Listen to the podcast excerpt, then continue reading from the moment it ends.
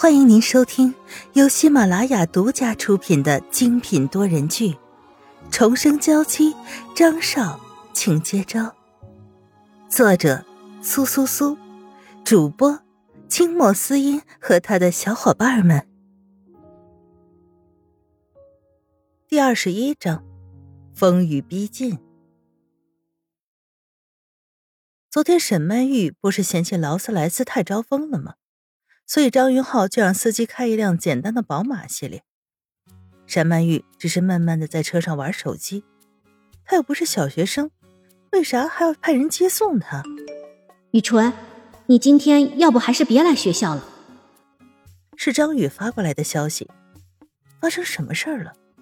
沈曼玉犹豫了一下，还是打了个电话过去。雨纯啊，今天学校里太吵了，你过来也学不到什么好东西。我把老师上课的内容录下来，给你发过去。张宇一接到电话，就来了这莫名其妙的一句话：“是不是发生了什么事？还是关于我的？”张宇恨不得时时刻刻的和自己粘在一起，打探自己和张云浩之间的隐私。如果没什么事儿，是绝对不会说这样的话的。怎么可能？学校里能发生什么事儿？只是今天好像有一个什么知名写手要来学校，所以就来了很多粉丝。学校里都闹哄哄的，不适合学习。你还不如在家好好休息，和张帅哥培养感情。不要想蒙混过关，别说是知名写手，就算是周杰伦来了，也不会影响我们上课。快说，到底发生了什么事情？张宇这个借口找的也太蹩脚了。沈曼玉轻易就听出了其中的纰漏，还是说你要我自己去学校亲眼看到是怎么一回事？沈曼玉声音沉了下去。我现在已经在去学校的路上了。与其让沈曼玉一来就接受这样的狂风暴雨，还不如先跟她说上一说，让她也好有个心理准备啊。好，好，好，我说，是林青，他好像拍到了你和张先生的照片。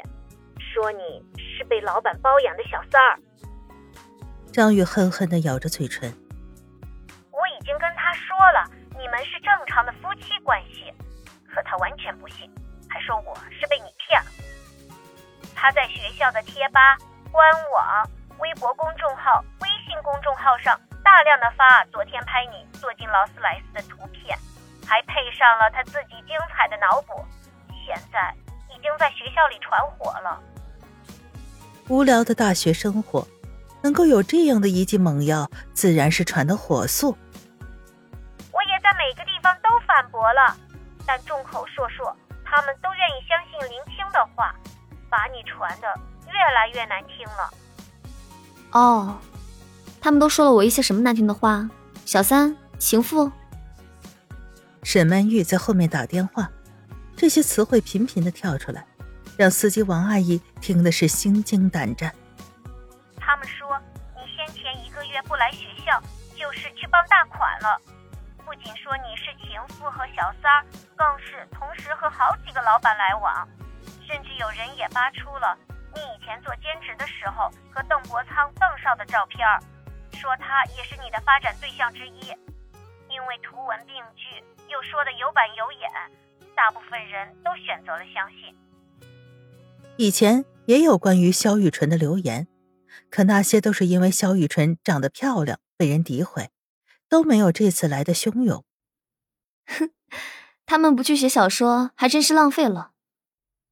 沈曼玉冷哼了一声：“这次和以前的每一次都不一样，你还是先避避风头，不要来学校了。”这种八卦都是有时效性的，过几天就不会有那么多人关注了。既然和每次以前都不一样，那他就更不能走了。不能躲，别人会误以为我是怕了他。这个别人是谁？答案呼之欲出。你还有多久过来？我去接你。张宇知道，劝说沈曼玉已经是不可能的了，但至少他可以尽力保护她一下。沈曼玉拿着电话，露出一抹很温暖的笑容。不管张宇是不是那个张云浩安排监视自己的人，至少是真切的关心自己的，这样就足够了。十分钟。沈曼玉挂掉电话，不再玩手机，只是呆呆的看着前面。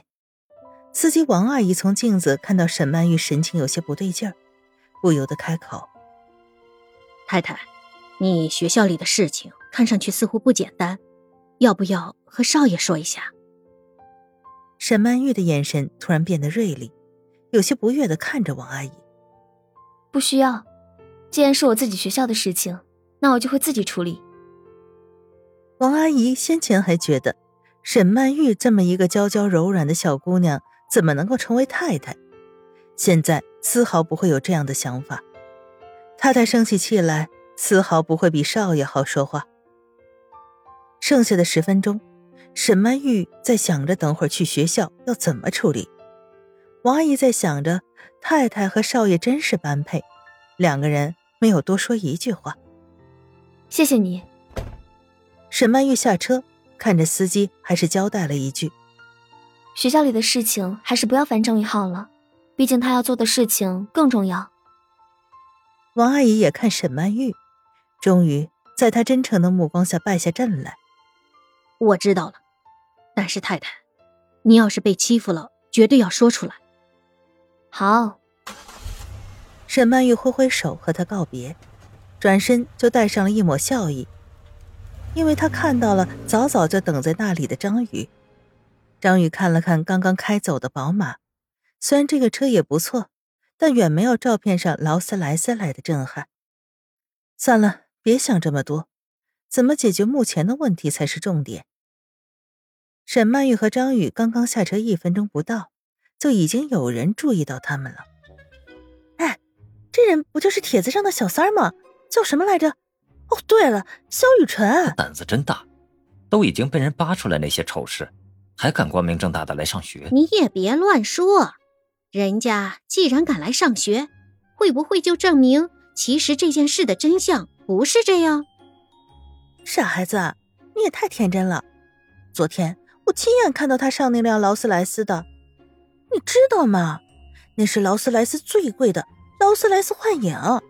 现在国内绝对不超过三辆，如果不是被人包养，一个女大学生怎么能坐上那样的车？那个女人我知道，语言文学学院的肖雨春，只是一个穷大学生，可是长得比较好看。以前我们院的院草还想追她来着，谁知道被拒绝了。当时还以为她是多冰清玉洁的一个姑娘呢，哎，现在看来呀，只是因为嫌弃院草钱不够。是的，我听说她家很穷。经常连饭呀都吃不起，喝食堂提供的免费汤，还要出去做兼职。对对对，我看到帖子上贴出来，他做兼职的时候，在酒店做兼职，碰到邓少的时候，就想引诱邓少。你们说够了没有？张宇怒气冲冲的走到那群人中，直接一把抓住了说的最欢人的衣领。